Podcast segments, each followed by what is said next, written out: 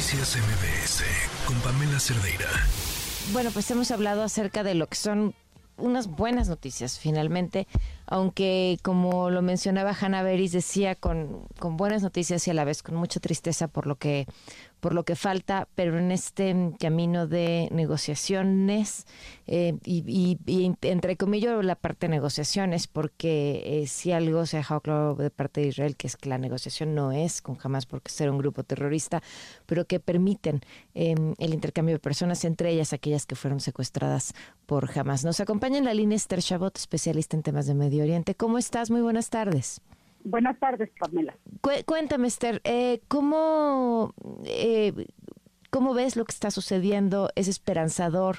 ¿Podría eh, indicar que eh, este conflicto pudiera estar mucho más cerca de terminar y acabarse de lo que estábamos hace a lo mejor tres semanas?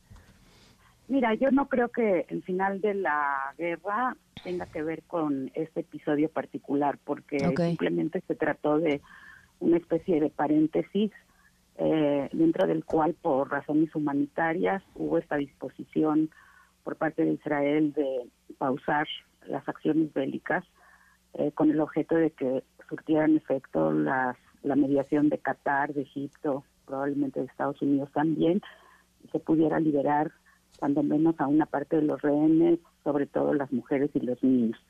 Entonces, este, pues esto, como te digo, me parece que es solamente un paréntesis. Incluso el, el gobierno israelí dejó muy en claro desde hace unos días que mm, inmediatamente después de que terminara todo este intercambio de rehenes, la guerra proseguiría porque el objetivo mm, fundamental de Israel después de lo que pasó el 7 de octubre es desmantelar la capacidad del Hamas de seguir gobernando Gaza, de seguir oprimiendo a los propios palestinos que son sus los habitantes de la franja y también por supuesto de repetir un ataque contra el Estado de Israel. Entonces es solamente un paréntesis. Y, no ves que por parte de quienes han ayudado a negociar este intercambio existe la intención de alargar esta especie de paréntesis en busca de algún tipo de acuerdo eh, mucho más duradero? Eh, mira, es que yo, yo pienso que tal como han sucedido las cosas y, de acuerdo con la concepción que se tiene hoy por hoy en el Estado de Israel, no solamente en su gobierno, sino también incluso en la sociedad israelí, ya el Hamas dejó de ser una entidad con la cual se podía llegar a acuerdos acuerdo, donde se pacificara temporalmente la situación, porque lo que ocurrió el 7 de octubre y lo que se ha desencadenado después del 7 de octubre dio la pauta para considerar que el Hamas eh, eh, realmente no tiene la capacidad de constituirse en un interlocutor con el cual pueda haber la confianza suficiente como para convivir al lado de él. Entonces creo que eh, cualitativamente la situación cambió a partir del 7 de octubre. Antes del 7 de octubre jamás era para Israel una organización que efectivamente em, eh, actuaba mediante el terrorismo, pero que en determinados momentos podía ser contenido, podía ser eh, sus acciones previstas. A partir de lo del 7 de, octubre, el, el, perfil que define al Hamas eh, se modificó radicalmente y eso hace que eh, el Estado de Israel haya decidido que no puede convivir al lado de una organización como esta, por lo tanto su objetivo es hacer todo lo que esté en sus manos para desmantelarla de forma absoluta. Claro, ahora, ¿qué, qué, ¿cómo es posible desmantelar a una organización terrorista que tiene un apoyo económico y político detrás como Irán? Bueno, efectivamente no va a ser un proceso eh, ni sencillo ni fácil y yo no sé ni siquiera si van a poder lograrlo, si el gobierno claro. va a poder lograrlo.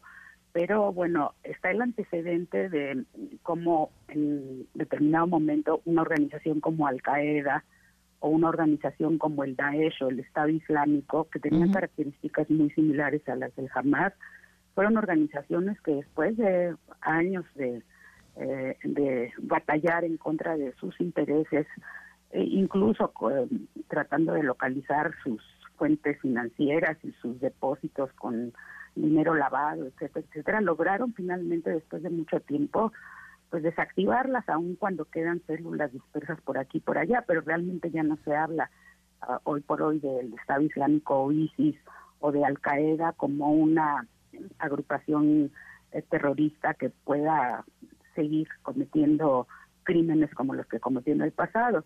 Y yo supongo que ese es también el objetivo hoy de Israel, de que a pesar de que subsistan células del Hamas que siempre van a quedar allí eh, latentes o dispersas, finalmente el control de la franja de Gaza deje de estar en sus manos. Claro. Eh, Esther, ¿qué podemos entender de un proceso de negociación, de intercambio de rehenes en el que todavía quedan personas ahí?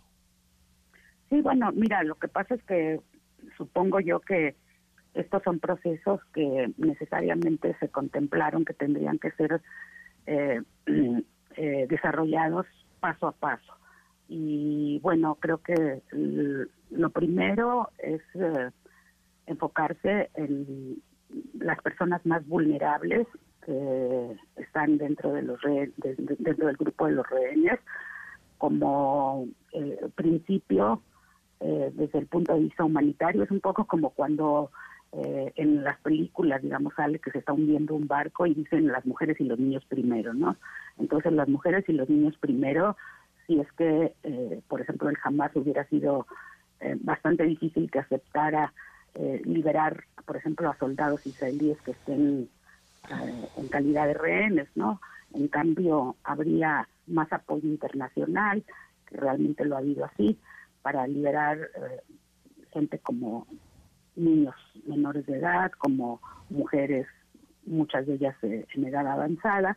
Y bueno, la expectativa es que este tipo de, intercambios puedan eventualmente seguirse repitiendo, aunque supongo que conseguir la libertad de todos, absolutamente todos, no va a ser sencillo y tal vez imposible.